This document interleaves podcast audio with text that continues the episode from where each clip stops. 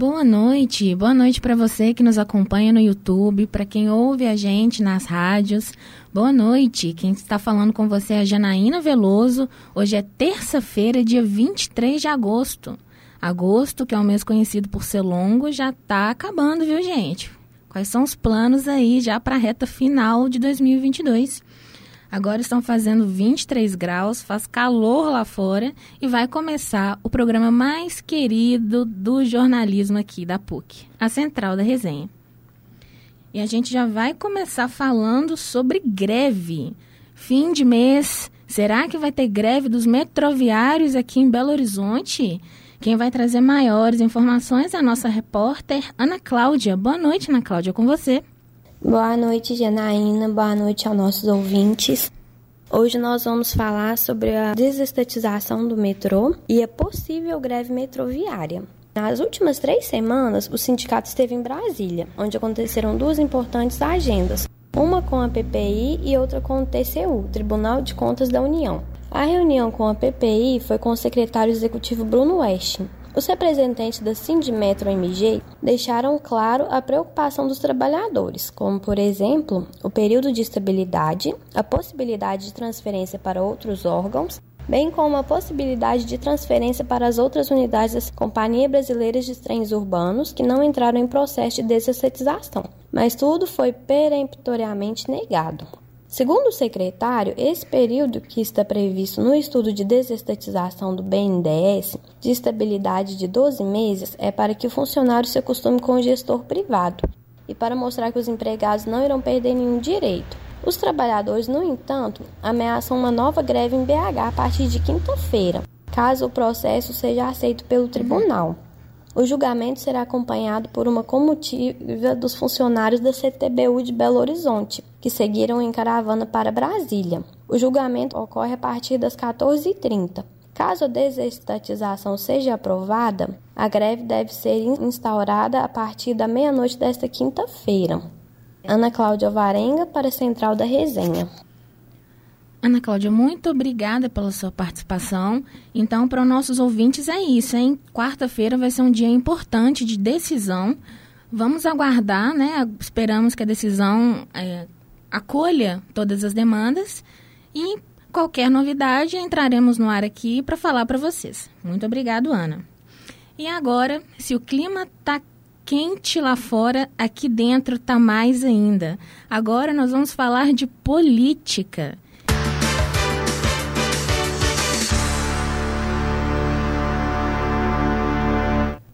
Pois é, até com vinheta. Olha só, quem não assistiu à entrevista à sabatina do presidente e candidato Jair Bolsonaro no programa Jornal Nacional ontem, na noite de ontem? Quem vai trazer maiores informações com temas para a gente discutir é o nosso repórter Pedro dos Santos. É com você, Pedro. O que, que você traz? É isso aí, Jana. Boa noite para você. Boa noite, Christian, que está aí no estúdio. Boa noite, Boa Pedrão. Noite, é, principalmente a nossa audiência rotativa, rotatória, pessoal que está ouvindo a gente na Rádio PUC Minas, acompanhando a gente é, no, no Lab SG como um todo, né? E no YouTube do Lab SG, melhor dizendo. E assim, foi isso. Ontem começou a série de sabatinas com, com candidatos, né? Os quatro candidatos mais bem colocados na corrida eleitoral, na corrida para a presidência da República. Já começou com o pau quebrando daquele jeito, né? Com, Muito com o Bolsonaro, né? Atual presidente e candidato à reeleição. E assim, é, o Bolsonaro, ele, ele, foi, na minha, na minha visão, vou trazer um, um pouco do meu optativo a princípio, também quero saber da opinião de vocês, o que, que vocês acharam. Mas eu achei, assim, uma visão muito mais do mesmo, sabe? Uhum. Eu senti que, que o Bolsonaro ele abordou os temas bem do jeito Turrão, bem do jeito Bolsonaro e respondeu também da mesma forma, sabe? Também des tentando desmentir as falas dele no passado, como ele sempre faz. É, mas em contrapartida, eu senti também um, um, certo despreparo e um desequilíbrio do, por parte do, do Bonner e da Renata, sabe? É, a gente vai discorrer um pouquinho mais à frente, né? Mas assim, é, no frigir dos ovos, para mim, trazendo até. Acho que o Christian vai gostar dessa analogia que eu vou fazer. Mas para mim, é, o Bolsonaro foi para poder perder de pouco e arrancou um 0 a 0 fora de casa. Então para o Bolsonaro foi muito bom, porque justa, justamente ele ele sabia que ele ia ser alvejado. Então ele foi de peito aberto, foi assim pronto para poder tomar paulada mesmo. Só que ao mesmo tempo você via que ele estava segurando, ele estava vermelho, ele estava pronto para poder dar uma voadora em alguém, mas ele não deu. Então, é, foi um, algo que, que me chamou muita atenção ontem. É, inclusive, é, fizeram bastante pesquisas referente às falas do presidente Bolsonaro. Sim. E eles chegaram à conclusão, eles, assim, as empresas, né, que fazem a apuração da, do que é dito, eles chegaram à conclusão que o Jair Messias Bolsonaro, ele mentia uma vez a cada três minutos. Comprovadamente, o Jair Bolsonaro mentiu uma vez a cada três minutos. E é importante ressaltar que da última eleição, da última campanha dele para agora, a participação dele no programa já diz muito. Já significa que as eleições elas não estão ganhas. Jair Messias Bolsonaro, ele foi a Sabatina, ele respondeu, mentindo ou não, ele respondeu. Ele, ele conseguiu fazer com que os apresentadores ficassem desequilibrados. Total. Né? Ele conseguiu. É, ele usou uma estratégia de marketing muito interessante, que foi uma cola que ele colocou na mão. E é, para quem, quem não viu, é, descrevendo a imagem, o Jair Messias Bolsonaro ele estava com escritos a caneta na palma da mão. E, muito se falava da cola, né? Que era uma cola, só que isso foi uma estratégia de marketing, porque todas as palavras que estavam na mão do presidente eram palavras contra a Rede Globo. Que se a pessoa efetuasse uma pesquisa, iam ver que se referia à família Marinho, Não só necessariamente, né, Jana? É, não só... Fake news, né? Então, ele usou uma boa estratégia. Então, nós aqui reforçamos a importância de retirar o título eleitor, de ir votar, porque não será ganho através de entrevistas. É, é necessário ir votar e exercer a democracia. Pois é, Jana. É, a, você até trouxe essa questão da, da cola do Bolsonaro, foi... Ele, ele mesmo se sentiu saindo como um vencedor ali da, da Sabatina, assim como todo o seu eleitorado. Mas só contextualizando direitinho o que que ele, o que que estava escrito nessa cola que estava na mão dele, até uhum. gerou uma certa polêmica, uhum. porque meio que a Anitta caiu num clickbait dele, né? Uhum. Porque ela foi postar no Twitter, meio que tentando tentando desmoralizar ele, só que o feitiço, assim, o tiro saiu pela culatra, a né? A estratégia de marketing dele foi muito foi inteligente. Muito, uma coisa a gente não pode negar, a equipe, a equipe do Bolsonaro, assim, a assessoria dele, o pessoal que faz ali toda, todo o briefing dele, vamos dizer assim, é, a gente pode dizer que é um dos melhores do mundo, porque não tem condição. Sabe? Exatamente. E é, contextualizando a cola dele, na verdade estava escrito três países, né? Nicarágua, Colômbia e Argentina, que são três países governados por é, por pessoas de, por partidos de esquerda, esquerda mais à esquerda. E o último era de Dario Mosser, salvo engano. Eu só não lembro o sobrenome, mas se não me engano é isso mesmo. Dario Mosser, que é um doleiro que, que fornecia é, que fornecia ali um, um esquema meio que de propina, de favorecimento à família Marinho, né? Família isso. que comanda o Grupo Globo. Mas é, é, é basicamente isso. O Bolsonaro, ele ele foi. Dá para ver que ele estava pronto para aquilo que eles perguntaram. Sim. Só que ao mesmo tempo, como eu disse, o Bolsonaro foi de peito aberto. E é, a, a, na minha visão, às vezes até de peito aberto, até demais.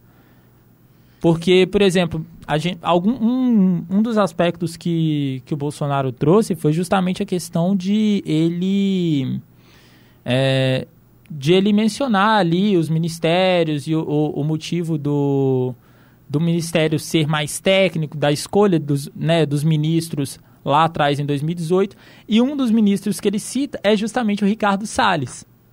Só que o Bonner e a Renata, eles não tiveram essa perspicácia de pegar e jogar isso contra ele. Parece que, pelo menos na minha visão, o, o bon, assim como o Bolsonaro já tinha o briefing montado, o, Ren, o, o, Renato, a Renata e o Bonner, eles também meio que já tinham um briefing para poder, olha, vamos montar perguntas desse, desse, desse aspecto, sabe?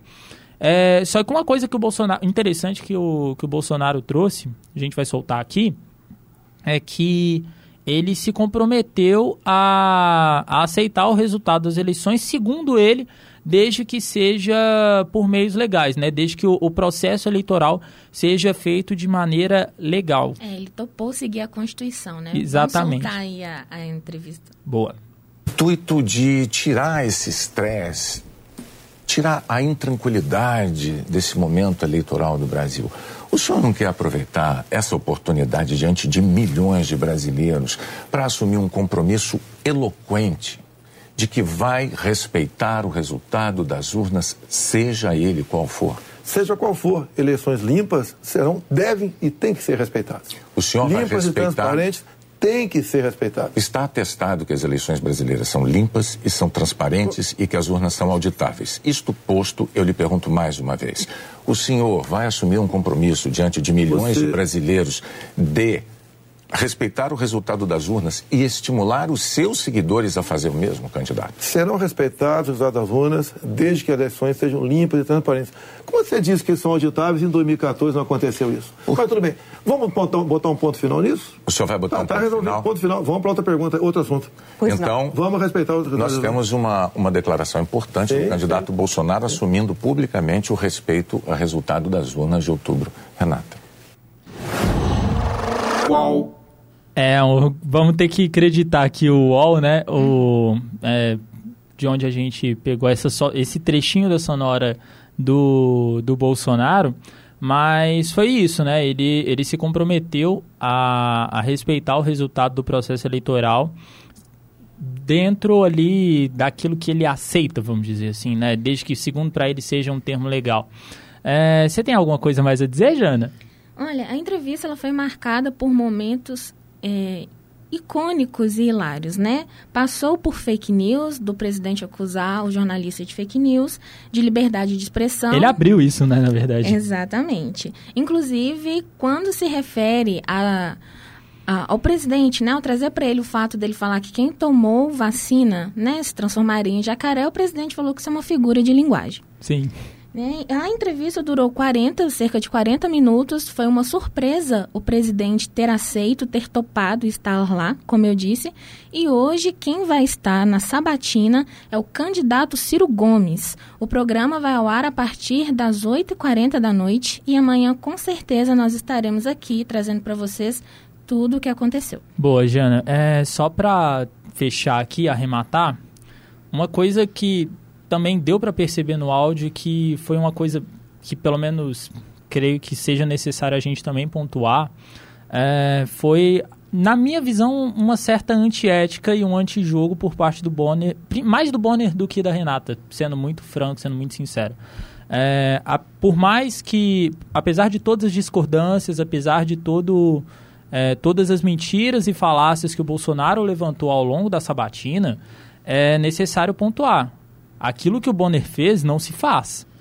É verdade. Todas as interrupções e tudo mais. É verdade. Nós aqui, como falam, é, estamos falando né, para também estudantes de jornalismo, é importante lembrar que o jornalismo é sempre sobre o outro. A gente tem que saber ouvir, saber se posicionar, mas saber identificar a situação e o momento de fazer certas intervenções, porque nessa situação o William Bonner trouxe negativamente a participação dele, como se ele estivesse também competindo alguma eleição presidencial sendo que quem deveria ser questionado e sabatinado era o presidente Jair Bolsonaro. E o jornalista, licença, né? É, e o jornalista, ele tem... vontade, Cris. E o jornalista também, ele tem por dever, eu posso dizer assim, de saber entender, compreender e aceitar uma opinião contrária à dele. E no debate de ontem isso não ficou tão claro assim. Exatamente. E mais do que isso, é, agora trazendo meio que um, um aspecto futuro, uma visão já daqui, um prognóstico é, daqui para esse resto de semana, o restante das sabatinas, deu para ver que em alguns momentos também foi meio que um interrogatório, por, par, por principalmente por parte do Bonner. Uhum. Né, o, a questão dele ficar ironizando, a questão dele cortar o Bolsonaro em todos os. Não todos, mas em 90% das coisas que ele falava. Ironizar, dar uma risadinha, ah, vamos mudar de assunto, vamos falar de economia, sabe? Essa ironizada, eu ouso dizer, isso pode talvez causar uma virada. Exatamente. Por quê? O Bolsonaro ele sempre veio com o discurso Globo lixo, e a Globo me persegue, e que não sei o que, pipipipopopó. Se a postura de Bonner e Renata na sabatina dos demais candidatos, principalmente com Lula quinta-feira, não for no mesmo nível, o Bolsonaro tem muito a ganhar. Então tem. é uma situação assim.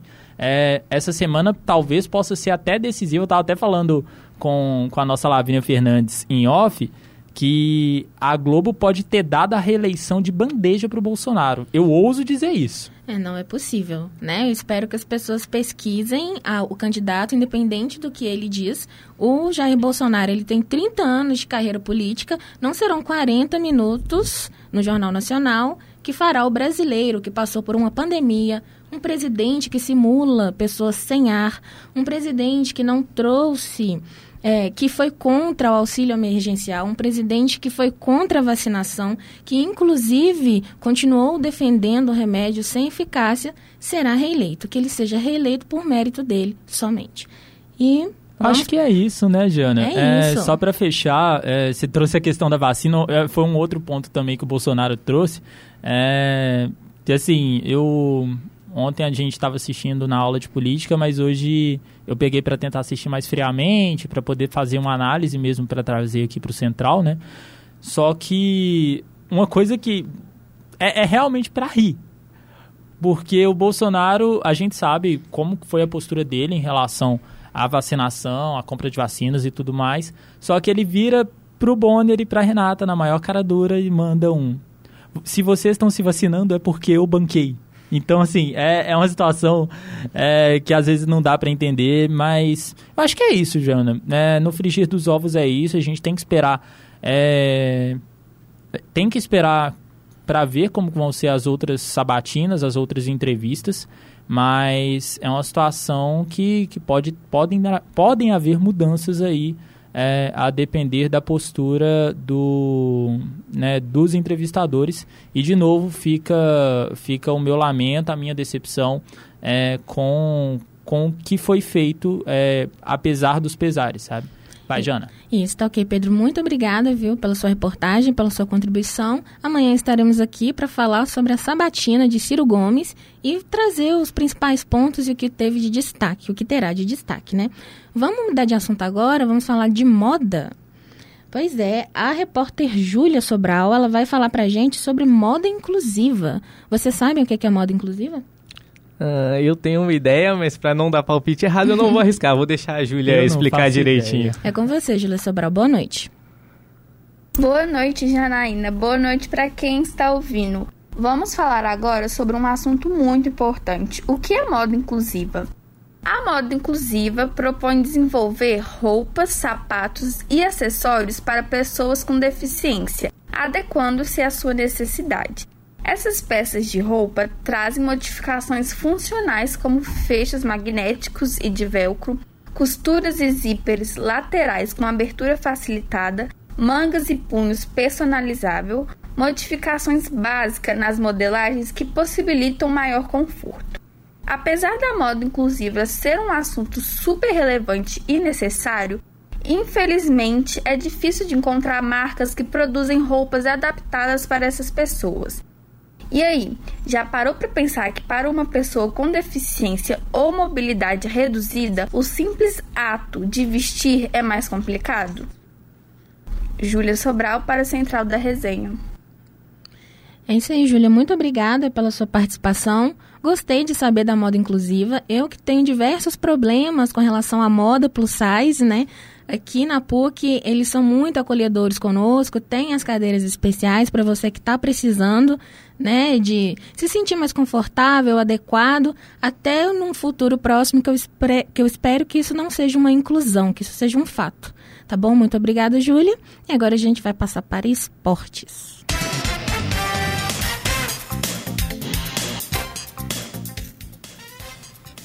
Boa noite, boa noite, Cristian Maia. É você quem vai trazer as maiores notícias do esporte aqui pra gente hoje? Isso mesmo, boa noite, Jana, boa noite, Pedrão, boa noite a você que nos escuta e nos assiste na no Lab SG. Vamos começar com uma notícia muito importante. O presidente da CBF, Edinaldo Rodrigues, ele vai propor é, uma punição para os clubes da Série A do ano que vem, de 2023, para aqueles clubes que tiverem seus torcedores realizando algum tipo de injúria racial, racismo ou algum tipo de crime nos estádios. A ideia dele é que isso seja discutido e debatido no Conselho Técnico do Campeonato Brasileiro com as equipes do ano que vem. Ele diz, o presidente Enaldo, Edinaldo Rodrigues diz: o evento é um marco para o início das, de uma série de iniciativas que vão discutir de uma forma mais profunda o combate ao racismo e à violência no futebol.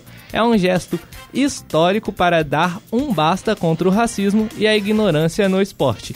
Além do evento, vamos fazer uma série de ações nos estádios nessa semana para conscientizar o torcedor.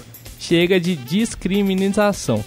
Esse é um discurso, um debate, uma postura muito importante que a CBF toma para que o estádio seja um lugar cada vez mais acolhedor para mulheres, para homens, para todo mundo e um ambiente onde você possa, acima de tudo, levar a sua família para lá, certo?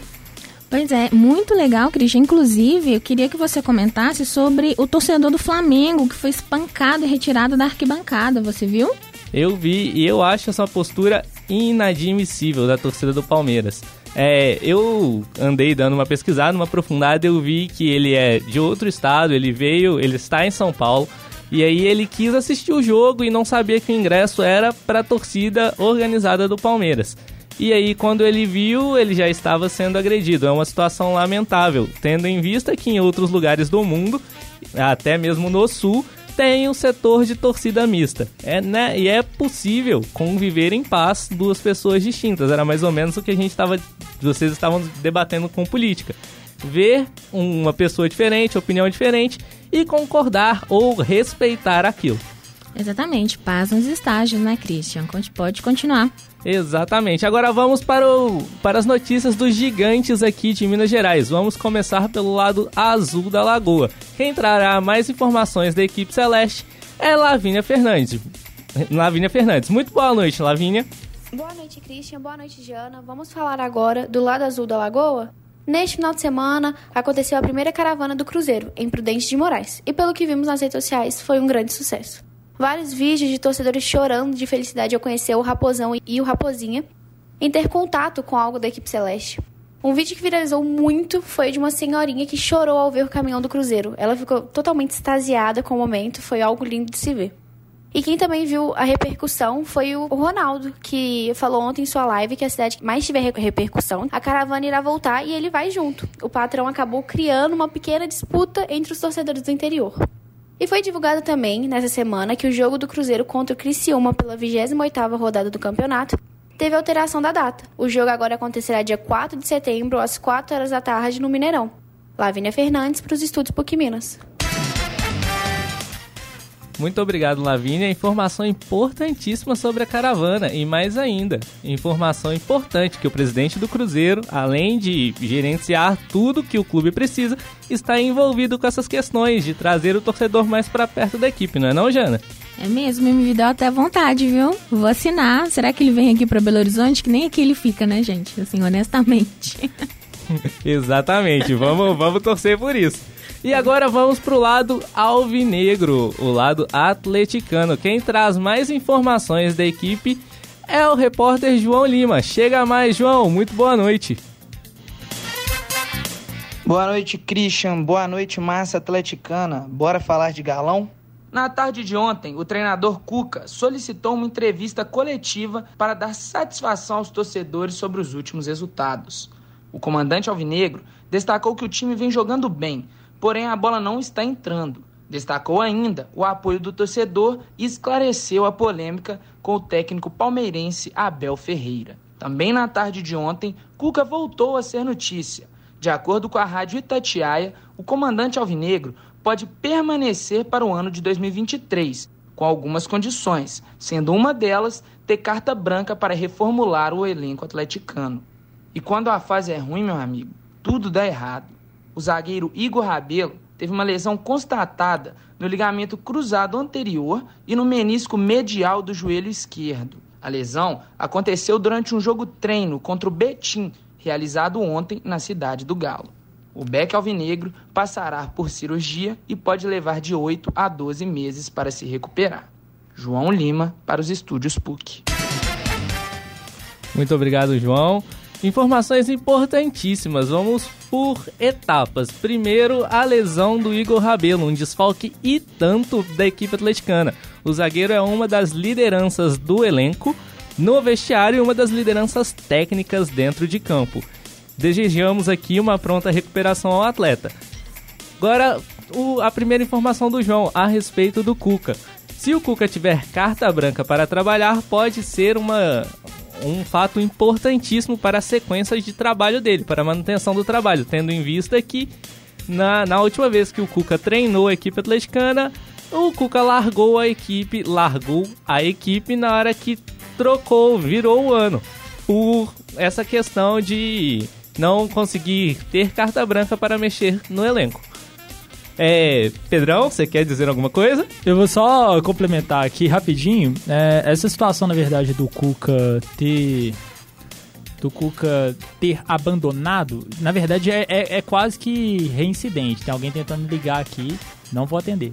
É, voltando, o, essa situação do Cuca, na verdade, é reincidente já de 2013, né? Parece que é só o Atlético ganhar um título com o Cuca que ele sai. O Atlético ganhou a Libertadores em 13. No, durante a disputa do Mundial, o Atlético lá em Marrocos, o Cuca vai e anuncia a saída. Aí agora, ano passado, o Atlético ganha tudo, final do ano, Cuca. Vou, vou largar para poder cuidar da minha família. A, a justificativa é plausível. Mas será que isso vai acontecer de novo, Cris? É, o Cuca é o pai ausente aí do atleticano, né? Ele vem, faz, compra o derby dele e vai embora, né? Impressionante. Bela analogia, bela analogia. Eu vou passar a usar. Essas foram as informações do esporte. Ô, ô Jana, é. Esperamos que vocês tenham gostado. Amanhã estaremos aqui novamente com mais informações. É com você. Muito obrigada, Christian. Muito obrigada, Pedro. Agora eu vou falar para vocês quais foram os jornalistas que participaram desse projeto tão legal tá? Hoje é central da resenha, dia 23 de agosto. Apresentação comigo, Janaína Veloso.